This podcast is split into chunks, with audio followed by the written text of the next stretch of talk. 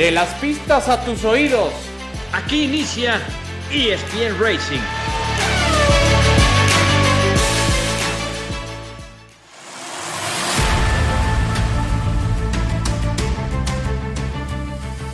Saludos para todos y bienvenidos. Esto es ESPN Racing, el podcast de ESPN donde hablamos del deporte motor.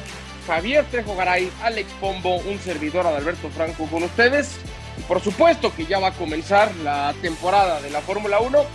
Se han celebrado ya los ensayos, la pretemporada está listo ya entonces todo para que se apaguen los semáforos en rojo y comience esta que promete ser y en serio una muy pero muy buena temporada. ¿Qué pasa Javier? ¿Cómo estás? Bienvenido, abrazo. Hola, mi querido Alex. Hola, Adal. También gusto saludarles. Pues eh, muy contento, muy emocionado también ya por la inminente apertura de la temporada 2023. Haciendo cuentas, si no estoy equivocado, fue el 20 de noviembre, domingo, la última carrera de la temporada anterior. Así que, si las cuentas no me fallan tampoco, tres meses habrán transcurrido hasta que se vuelva a ver la bandera verde otra vez en las pistas. Y con todo lo que decía, con toda la emoción, con toda la expectativa que hay de cara a esta nueva temporada. Mi querido Alex, ¿cómo estás? Te mando un fuerte abrazo. ¿Qué te parecieron estos ensayos de pretemporada? Pues eh, un gusto saludarte, Dal. También Javier, que te extrañamos la semana pasada y pues me deja un buen grato sabor de boca porque creo que Mercedes se ocultó, banda rápido. Obviamente Red Bull ni hablar, dominaron, fueron muy sólidos. Vimos a Checo, que por ahí hasta decían que lo habían eh, regañado porque mostró el potencial del coche, pero creo que va a ser una temporada que se pone interesante. Fíjate, Javier, esto que está señalando Alex sobre Mercedes, a ver si tú también coincides. Yo creo que esos mensajes de, Toto Wolff, donde dice todavía tenemos algunos problemas, uno, alguno donde decía no sabemos en dónde estamos, me sonó esa radiocomunicación que yo tanto he criticado de Luis Hamilton. ¡Oh! Tenemos un gravísimo problema, se va a acabar el mundo, tengo que abandonar. Y acto seguido registra la vuelta más rápida y gana, ¿no? Como que son esas mentiras que ya nadie les cree, ¿no? Ya, tal cual, Pedro y el Lobo, ¿no? Sí, yo estoy de acuerdo. La, verdad es que también este tipo de, comentarios de Toto Wolf previo al arranque de la temporada, pues tampoco es la primera vez que las, que las dice, ¿no? Otra vez lo mismo, estamos viendo, estamos revisando.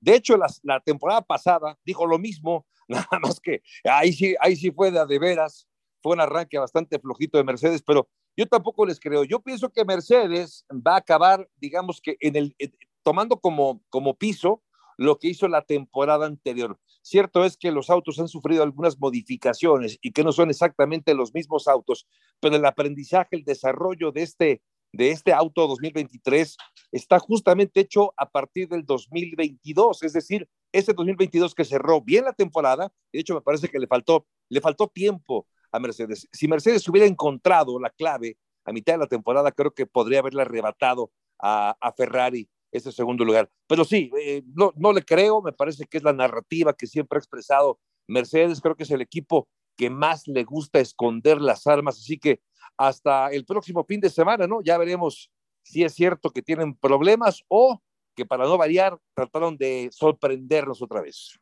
¿Coincides, Alex, como que están bloqueando? Sí, sí, pero fíjate que algo de lo que mencionaba Javier, eh, y sobre todo hay que analizar lo que dice. Eh, despertaron muy fuerte la segunda mitad de la temporada 2022, los, cambios, eh, los cambios que hay son pocos con respecto a los de la, eh, del año pasado. Y vimos un Mercedes que si hubiéramos tenido dos o tres carreras más, hubieran cerrado más fuerte. Entonces yo creo que sí, como siempre, están ocultando y definitivamente eh, eh, nos van a dar mucho de qué hablar. Oye, por cierto, Adal, antes de que continuemos, me dejaste pensando la semana pasada, a qué piensa Javier. Eh, mira, no quise empezar así agresivo porque pues vamos arrancando, ¿no? Pero no, no, no, no, agresivo, sino me dejaste pensando que decías que Max Verstappen es más importante que Checo Pérez en la Fórmula 1 y todas las noches cuando me voy a dormir me quedo pensando, ¿será, no será, será, no será? Pero te digo algo, yo creo que no. Ahí sí difiero contigo, no sé qué piense Javier, pero difiero contigo, Adal, porque eh, inclusive ponte a ver un piloto como Senna, cuando pensamos que estaba, o como Earnhardt en NASCAR, decíamos, no, ya no, y uy, ya no está cena, en paz descanse esto. Pues llegó Schumacher y se fue Schumacher, decíamos, no, no, ya se fue Schumacher, llegó Hamilton. Obviamente valga la comparación, pero al final me quedo pensando, ni Verstappen, ni Hamilton, ni ninguno es indispensable. ¿Cómo ves? A ver, Javier. Pues está, digo, a ver, estoy está, está interesante la charla, sí, de acuerdo. Eh, se pueden ir y, y, siempre acaban surgiendo nuevos eh, pilotos. No sé si este joven Oscar Piastri, de quien muchos dicen que tiene madera de campeón, si algún día podría ser parte de este relevo generacional de los mejores pilotos. Pero entendiendo lo que dices, Alex, y, y sí, efectivamente no pude estar la semana pasada, tuve muchas cosas que hacer. Ustedes me disculparán. Tenía Gracias, que hoy nos hiciste un huequito. Gracias, sí, perdón, hiciste un huequito. Estaba en, estaba en pretemporada también, entonces no pude estar con ustedes. Pero, eh, a ver, si, si, si la, el tema era si Max Verstappen es más importante que Checo Pérez para la, para la Fórmula 1, me parece que sí. A ver, me parece que sí. O sea, entre estos dos sí. Si Max Verstappen es tan importante como para que se caiga la Fórmula 1, desde luego que no. Siempre habrá pilotos, siempre habrá talento, porque hay mucho, hay una fila interminable de, de, jóvenes pilotos allá afuera, ¿no? Perdón que te interrumpa, Yadal. Comercialmente, ¿quién creen que deja más dinero? ¿Quién vende más souvenirs y quién tiene Seguro. más seguidores? No estoy hablando de los holandeses, a nivel mundial, y lo vimos en el programa especial de Checo y todo, como gente en Filipinas, en todos lados donde vaya, lo siguen, en Singapur, en allá, en Timbuktu también. Y agrégale que ahora el mercado norteamericano ha crecido con una carrera más, ¿no? Estas cuatro carreras, la de México y tres en Estados Unidos, pues Checo casi corre como local, ¿no? No, entiendo esta parte, comercialmente sí, tiene un valor innegable, Checo, pero eh, deportivamente hablando, me parece que, digamos, déjeme ponerlo así, si se fuera Max Verstappen, si se retirara ahora y se retirara Checo ahora, ¿a quién extrañaría más? Claro, sí, claro. Ahora, yo, ahora que estaba escuchando a Alex, se me ocurrió un ejemplo, una especie de paralelismo para tratar de darme a explicar. Es como en el fútbol con la selección mexicana. ¿Cómo se dio uh. cuenta? Perdón el ejemplo. No, está bien, Venga, venga, venga. Pero creo que aplica, ¿no? La camiseta de la selección mexicana de fútbol en unos mundiales la ves en todos lados en partidos donde juegue México, juega Argentina, juegue el que tú me digas, hay alguien con la camiseta de México. Dicen que así fue como Adidas se animó a otra vez eh, invertir o incursionar en la Federación Mexicana de Fútbol, en ese mundial, si no me equivoco, el de Alemania 2006, donde dijeron, ah, caray, hay demasiadas playeras verdes, pues como que nosotros hay que entrarle, ¿no? En ese sentido, está muy bien, pero no porque haya muchas camisetas de México quiere decir que México va a ser más importante para la FIFA de lo que podría ser, yo que sé, la propia Argentina, Alemania, España o la misma Brasil, ¿no? O sea, entiendo ese punto, el, punto económico, el marketing, todo lo que aportamos los mexicanos en cuanto al consumismo se refiere, eso estoy de acuerdo, pero propiamente para la máxima categoría, si tiene que, y a lo mejor no es la expresión correcta, pero si la F1 tiene que quedar bien con alguien entre Verstappen y Checo, van a priorizar a, a Verstappen, es así. Por eso decía yo, es más importante para el F1 el, propio Max Verstappen, ¿no? Pues yo digo que no. Está bien, está bien, está bien, se vale. Digo, lo entiendo, lo entiendo perfecto, pero, pero sí, eh, todo lo que dice Alex también estoy de acuerdo, sí, es, es muy importante, porque además creo que ha ido creciendo mucho el valor, es decir, la marca Checo Pérez, no sé cuánto valga hoy en día. Y, y además, si consideramos, por ejemplo, que eh, todo lo que mueve Checo para el Gran Premio de la Ciudad de México. Es decir, hay, sigue habiendo Fórmula 1 en la Ciudad de México porque está Checo Pérez. Y todo el dinero que se mueve alrededor del Gran Premio de la Ciudad de México, por supuesto que es importantísimo. Pero sí, creo que en términos de, en, pesos, creo que, a ver, pues se impone, además es un es bicampeón, ¿no? Eh, sí, ahora, hay que también, eh, independientemente del marketing, como dices, tomar el talento. Ahí sí a lo mejor yo te diría que Max Verstappen tiene puntos 001 más de talento que Checo en ciertas circunstancias. Por algo es bicampeón del mundo. Eso no se los veo a La edad también, Alex, la juventud, el pero futuro, pues. Claro, pero, pero también eh, al final, eh, lo que yo te decía, o sea, si Checo, por ejemplo, ahorita vamos a decir, como dice, se retira Max Verstappen, Checo puede tomar fácilmente la estafeta y, el liderazgo en Red Bull. Y ah, seguro. puesto que si pones a Daniel Richard y a, Checo, Checo va a estar, va a ser el, el, líder del equipo. Entonces, realmente es, como dices, muy difícil, pero para mí los dos son igual de importantes. Claro, Verstappen es campeón del, eh, dos veces campeón del mundo, pero si ponemos todo en contexto, como dices, entre talento, marketing y todo lo que hay, yo, yo no diría que es más importante o indispensable. Yo los pondría, los dos cumplen un objetivo importante dentro de Red Bull.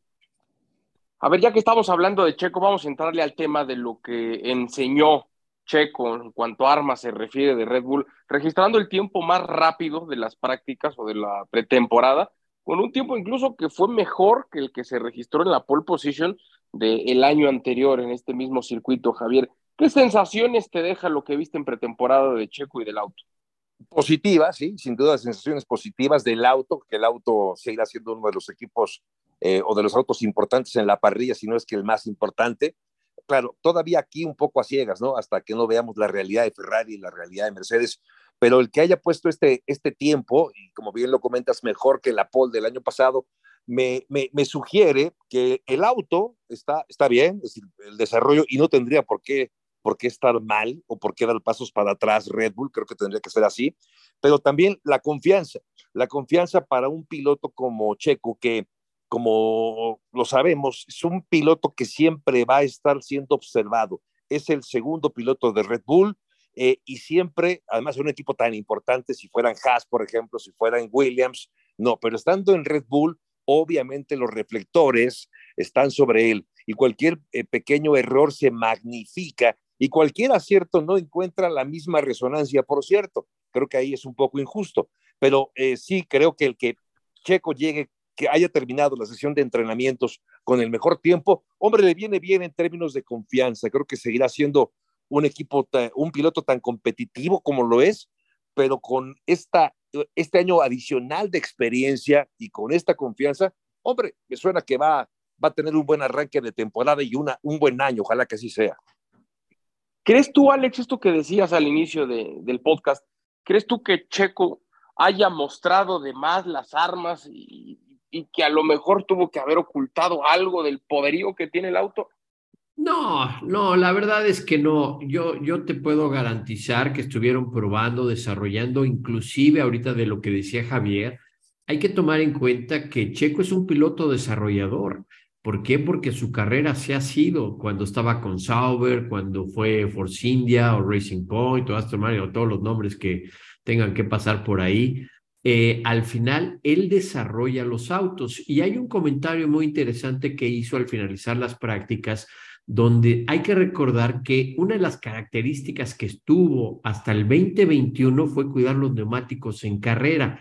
El año pasado entra un neumático, un ring, un aro diferente de diámetro de 13 a 18 pulgadas, un, compuesto totalmente diferente de, de, eh, de construcción y Checo tiene que adaptarse y tiene que cambiar. Y él mencionaba en estas prácticas que ha tenido que cambiar su estilo de manejo. Eh, anteriormente, un auto que se le iba de atrás, se movía de atrás o que tenía sobreviraje, era lo que le gustaba a él y ahí es donde él sabía cuidar esos neumáticos. El Red Bull del año pasado se iba mucho de frente, un estilo que a él no le gusta o no le acomoda y dice que ha trabajado en ese estilo de manejo y que se siente mucho más cómodo e independientemente que ya entendieron lo que le gusta en estilo de manejo a Checo con el modelo nuevo, aunque sea su tercer año, pero el año pasado fue primero con este modelo y este cambio de reglamento. Entonces, creo que Checo, y como tú decías, Javier, va a tener confianza por haber sido el más rápido y también él se ha preparado para cambiar ese estilo de manejo. Decía Helmut Marco que una muy buena noticia para los dos pilotos es que habían encontrado ya un setup independiente entre uno y otro, es decir, que no necesariamente Checo tendría que acostumbrarse a las modificaciones que le hicieran al auto por el estilo de manejo de, de Max Verstappen, sino que cada quien podría llegar a tener, y eso lo quiero ver, una cosa es que lo diga, otra cosa es que ya lo cumplan, una cosa, eh, ojalá que sí pueda tener cada quien el auto adecuado para el estilo de manejo de cada uno de ellos y no pierda ahí en ese sentido Sergio Checo Pérez. Vamos a hacer una pausa, pero vamos a regresar a ESPN Racing porque ya comienza la temporada 2023 de la Fórmula 1, el Gran Premio de Bahrein. Hablaremos de las sorpresas y de una vez nos metemos al pronóstico del primer Gran Premio del año.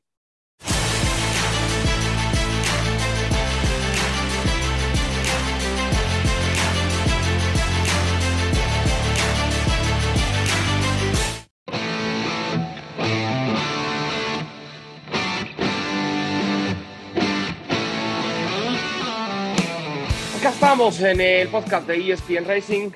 Alex Pombo, Javier Trejogaray, un servidor Adalberto Franco. Ya hablamos de la expectativa alrededor de Sergio Checo Pérez. Vámonos metiendo, Alex, a las sorpresas que podrían darse en la primera fecha de la temporada. Yo no sé qué tantas fichas le vas a poner a tu escudería favorita, a Ferrari, y también, y esa es una segunda pregunta, la sorpresa la podría dar Aston Martin, como están diciendo al interior en la grilla de la Fórmula 1, Alex. Pues mira, así de sencillo. Creo que Ferrari está en problemas con esos neumáticos traseros. Eh, lo vimos el año pasado. Arranca muy bien eh, Ferrari, pero después empiezan a desplomar y pues ya viene una secuencia donde terminan pésimo, cometiendo muchos errores. Creo que para este gran premio no van a traer el ritmo y sobre todo lo que mostraron, mucho desgaste en el neumático trasero y creo que ahí va a ser lo difícil para el equipo Ferrari. Y sí, para mí Aston Martin con Fernando Alonso creo que nos van a dar sorpresas esta temporada, creo que van a caminar, lo, así como decía de Checo que es un piloto técnico, también Fernando Alonso es un piloto técnico. Y fíjate que va a ser interesante, como lo decía la semana pasada, ver cómo va a estar con hijo Stroll, porque Fernando Alonso obviamente es inteligente, sabe cómo manejar a los rivales, pero es mucha presión para el hijo del dueño. ¿Qué opinas, Javier? Porque ya lo están diciendo varios jefes de equipo que apuntan incluso que van a ser el caballo negro, que van a andar muy bien, que ahora sí van a tener el auto que tanto han prometido. ¿Crees que ahora sí sea así, Javier?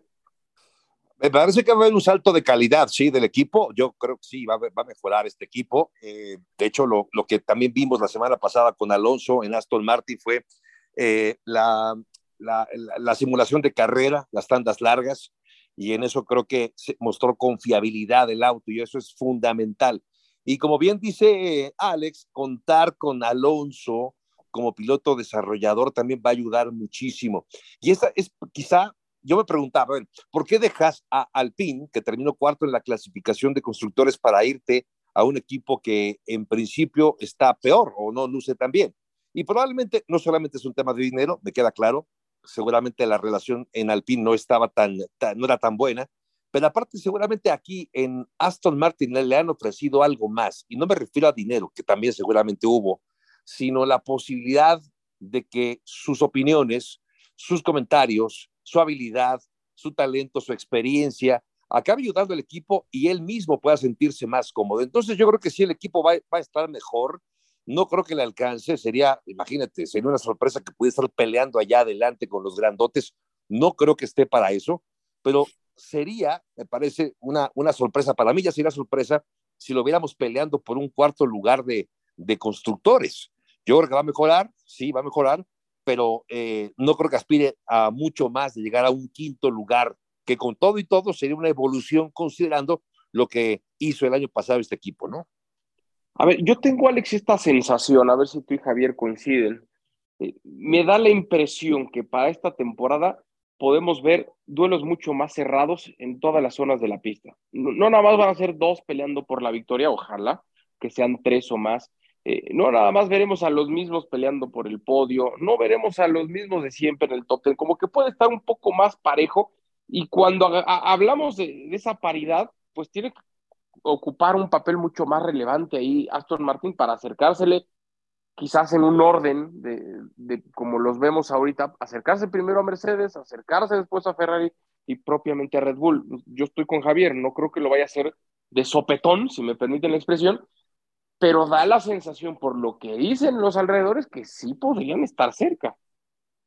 Y fíjate que viendo un poco en las gráficas, Al y, Javier, es interesante porque Aston Martin en una vuelta, en simulando el ritmo de clasificación con lo que vimos y basándonos en las eh, pruebas ahora de pretemporada, Aston Martin llegaría a estar 46 centésimas más lento por vuelta con respecto al tiempo que marcó el equipo Red Bull. Mercedes, como lo decíamos al inicio del podcast, está yo creo que ahí ocultando, haciéndose como que navegan, como que no, como que no van a dar, pero en la simulación están a 28 centésimas de lo que podría dar Red Bull y Ferrari a 29. Y lo que tú dices, Al, creo que va a estar muy parejo entre estos cuatro equipos. Alfa Romeo yo creo que también por ahí nos va a estar dando sorpresas. Y, por el otro lado, el que fue patético, el que estuvo mal, fue el equipo McLaren. Lento, problemas con neumáticos, el auto inmanejable, eh, eh, la cara de Lando Norris, pues la verdad muy frustrada y que es la contraparte de la moneda. Es un equipo que, que pues da esos destellos, pero tiene más subidas y bajadas que cualquier otro equipo. Pero estoy de acuerdo, creo que vamos a ver una buena batalla entre Red Bull, Mercedes, Ferrari y Aston Martin. La cara de, de Lando Norris y el puño también reportan que le dio un puñetazo de coraje a una pared por esa desesperación de no contar con un auto en, en, condiciones. Ahora que hablábamos eh, en el primer bloque del podcast de si se va a Verstappen, quién podría ocupar un lugar protagonista en, en Fórmula 1, para, para mí el talento, Javier, que tiene Lando Norris es, es, es, grandísimo y estoy cierto que si tuviera un mejor auto, ya sea en McLaren o en otra escudería, sería un contendiente habitual a, a victoria, ¿no? Sí, de hecho, hace un par de años lo fue. Es un eh, eh piloto que subió constantemente al podio, se le negó el, el primer lugar por, por por mala suerte, porque me parece que en este deporte es eh, quizá el único donde incide más la, la, mala suerte o la buena suerte en todo caso. Pero sí, creo que es un eh, piloto con enormes facultades, que ya demostró lo que puede hacer y que el equipo lamentablemente el año pasado no encontró la tecla como para poder dar un, eh, un, un, auto más competitivo. De hecho, acabó conformándose con el quinto lugar de constructores, cuando un año atrás estuvo peleando mucho más arriba. Eh, sí es un factor importante ver si, si McLaren acaba desarrollando eh, un auto más competitivo, porque de eso se trata cada año, ¿no? ¿De qué te sirve la experiencia de un año atrás si para el siguiente año no logras mejorar lo que hiciste el año pasado? Si no logras mejorarlo, entonces diste un paso para atrás. Confío que lo pueda hacer. Ahora, el factor de Oscar Piastri que como lo decíamos, muchos, tienen, muchos creen que tiene madera de campeón, y Lando Norris, otros consideraban que también. Ahí va a estar bien interesante ese duelo ¿eh? entre dos jóvenes pilotos, entendiendo que Lando Norris hoy lleva mano con el equipo de McLaren, pero ver, ¿no? Si estos dos chavos eh, logran eh, ayudar a desarrollar el auto, como dice Alex, que no me parece que sea justamente una de las principales virtudes de Lando. Vamos a ver si Piastri tiene más habilidades para ello, pero eh, ojalá, yo confío eh, ahora que decías tú, Adal, que, que tienes la sensación de que esta temporada va a ser más competitiva, no sé si es un, eh, una idea, es decir, una sensación ¿Un deseo? O, o, un deseo. Yo también deseo lo mismo y quiero creer también eso, que veremos más competencia a lo largo de la parrilla, ¿no? Fíjate sí, que ojalá Adal, perdón, Adal, eh, te iba a decir, Fíjate que uno como piloto, cuando te subes al auto, inmediatamente te das cuenta si va, es un auto que va a responder, un auto que, que dices, tiene este pedigrí y, y es un auto, va, vamos a poner un ejemplo, es como cuando ustedes en, en la calle, que, que, tienen ustedes su auto y su amigo, su compadre, su amiga, su amigo, les presta otro auto que lo sienten diferente, lo sienten raro y luego no se dan cuenta o dicen, ay, mira qué bonito es este coche, ay, no, no me gustó. Como piloto a ti te pasa Tan pronto te subes a un auto, te das cómo frena, su balance, su distribución de peso, su aceleración, tantos factores, pero lo sientes inmediatamente y creo que fue lo que le pasó eh, a, a, los pilotos del equipo McLaren. No sintieron que sea un auto con potencial, que fue lo mismo que le pasó a Mercedes el año pasado y de ahí tuvieron que desarrollarlo, inclusive ya con lo de Drive to Survive quedó comprobadísimo de, de, cómo Mercedes, cuando hicieron esas primeras pruebas, el purposing y, y, todo ese sangoloteo, movimiento, como le quieran llamar, pues eh, luego, luego se dieron cuenta y dijeron, esto es inmanejable. Sí, sí, sí, de acuerdo. Bueno, pues vamos metiéndonos ya de una vez al pronóstico. lo que esperan para este primer gran premio. Les voy a pedir primero la pole y luego las tres posiciones del podio. A ver, Javier, arranco contigo con la pole. Me quedo con el, con el de siempre, ¿no? Bueno, a ver, el año pasado Ferrari fue muy competitivo en, la, en, el día de calificación, pero me voy a quedar con Max Verstappen para ganar la pole position, por digamos con el campeón hasta que pierda, así que me parece que Max puede llevarse esa pole position el día sábado. Sí, Leclerc la, la ganó el año pasado. Fíjate, me quedaba pensando, obviamente hay mucho en, disputa, claro, el dinero, el ego, el orgullo, todo lo que tú quieras siempre en pelean en la Fórmula 1. Si vamos meramente a la pelea entre Hamilton y Verstappen, lo que representaría para Hamilton quitarle el número uno a Verstappen, porque Verstappen dijo, yo gano y el uno, porque el uno es el mejor. Hamilton ganó y, y, se quedó con el número 44, las ganas que debe tener Hamilton de ser campeón, para además regresarle a Verstappen su 33 y quitarle el uno, y seguro que Hamilton seguía con el 44. Pero bueno, a ver qué pasa a final de temporada. Alex, ¿la Paul quién se la lleva? Se la va a llevar Lewis Hamilton, como mencionabas, con Mercedes, porque trae hambre de triunfo, solamente son de, dos décimas de diferencia, simulando en una vuelta contra Red Bull. La carrera, me voy a ir con Checo Pérez. ¿Para ganar? Ah, para ganar, así de seguro estoy, porque sé que ha mejorado, sé que ha trabajado, sé que tiene confianza. Me voy con Checo Pérez para la carrera y Hamilton en la pole. Escucho a Alex, perdón, nada, escucho a Alex con tanta convicción y con tanta confianza que hasta ya me hizo dudar en mi, en mi predicción, pero no dudo. ¿Vas a cambiar lo que habías pensado? No, jamás, jamás, pero me quedé pensando esa, eso es importante, la confianza en esta vida, ¿eh? y, Alex la tiene, ojalá que también la tenga. Yo, me queda claro que Checo también la tiene, pero ojalá que le sirva para algo más.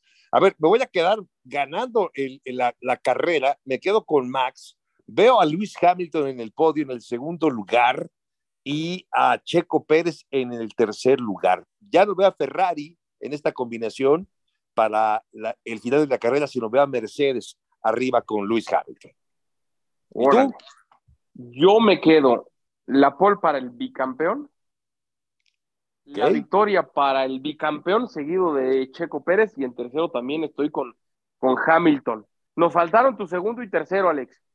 Mi segundo y tercero, me quedé con Checo ganando, Hamilton segundo, tercero va a ser Russell y Max Verstappen no va a terminar la carrera. Abandona. Wow. Abandona la carrera. Y así, como dices, así de seguro estoy. ¿O es un deseo? No, ya me entró no, no, no. ¿eh? A ver, fue rápido. Mira, desde este momento, y lo platicamos la, la, la semana pasada, yo te dije, Checo tiene que mostrar cómo fue un Nico Rosberg contra Lewis Hamilton cuando Rosberg ganó el título. Llegas a la frenada en la primera curva, Checo por dentro, Max Verstappen por fuera o viceversa. ¿Sabes qué, Max? Eres mi compadre, cenamos juntos, me encantó tu regalo de Navidad, pero por aquí no pasas, con permiso, a mí me vas a respetar. Esa es la actitud que tiene que tener Checo. Y obviamente Red Bull ha hablado mucho que les gusta, que quieren pilotos que peleen abiertamente, pilotos que eh. todo, decían que se enllanten, lo que sea. Checo se va a ganar el respeto y tiene que ganarse el respeto en pista de Max Verstappen. Por eso es que así lo pongo. Y Hamilton tiene mucha hambre de triunfo y va a haber una batalla interna entre, Ferra entre Lewis Hamilton y George Russell. ¿Por qué? Porque Hamilton le ha dolido estos últimos dos años y va a sacar ese coraje, esa casa de campeón que tiene y la ambición que todavía tiene para doblegar a Russell y al equipo Red Bull, porque como él dice, dice todavía que le robaron el título del 2021. y por cierto, ya nada más para cerrar rápidamente, este fin de semana indicar, estará ahí el pato Agustín Canapino de Argentina, que llega también, un gustazo que esté Agustín, una experiencia totalmente nueva de venir de autos turismo a manejar una autofórmula con el equipo de Ricardo Juncos, así que los invitamos por ESPN. Perfecto, pues ahí estás deseándole, Javier, también buena, buena suerte, ¿no? Al Pato Guar. Sí, sin duda, sin duda. ¿Se acuerdan la semana, no, la temporada pasada, y toda esta narrativa de quién se queda con McLaren, el Pato Ward se queda también, eh, estábamos pensando hasta en este catalán que se me escapa el nombre, que ya... Eh, Alex eh, Palou. Palou, Palou, también. Es más, yo ya estoy escribiendo la telenovela, ¿eh? No, ya vi. Ya tiene el ya nos platicó toda la temporada, Alex. Sí, no, la temporada, la temporada, del año pasado, de creo que, bueno, ¿te acuerdas que hasta a ti te quería firmar a Zach Brown, Javier, y a Dal también andaba, andaba ahí, si, se lo llevaba a correr o no? A todo mundo, a todo mundo, a ver, tú, tú, sí, tú también, tú también, tú también, para ya para todo, Zach Brown, y al final se sacó el as bajo la manga. Exacto. Bueno, pues tenemos que cerrar, tenemos que despedir. Si usted juega el fantasy o hace apuestas con los amigos, pues ahí escuche el consejo de Javier Tejogaray, de Alex Pombo, el mío tíralo a la basura, no le haga mucho caso, pero haga sus elecciones, cambie si puede en su fantasy a sus pilotos, esperando que tenga, que tenga fortuna en el mismo. Javier, pues estaremos platicando lo que deje la primera fecha de la temporada aquí en el podcast de ESPN ¿no? ¿no? voy a dormir de aquí hasta el fin de semana, así que ya estamos platicando la próxima semana. Te mando un fuerte abrazo, Alex. Igualmente, voy a dar ya rápido por último, porque estaba tan preocupado en la frenada entre Max Verstappen y Checo. ¿Tú a quién me dijiste que le ibas para la carrera?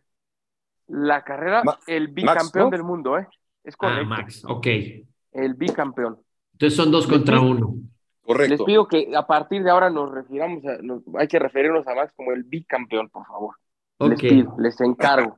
Está bien. Esto fue ESPN Racing, el podcast de ESPN del deporte motor donde hablamos de todo lo que deje el rugido de los motores y por supuesto con el acelerador a fondo. Gracias y hasta la próxima.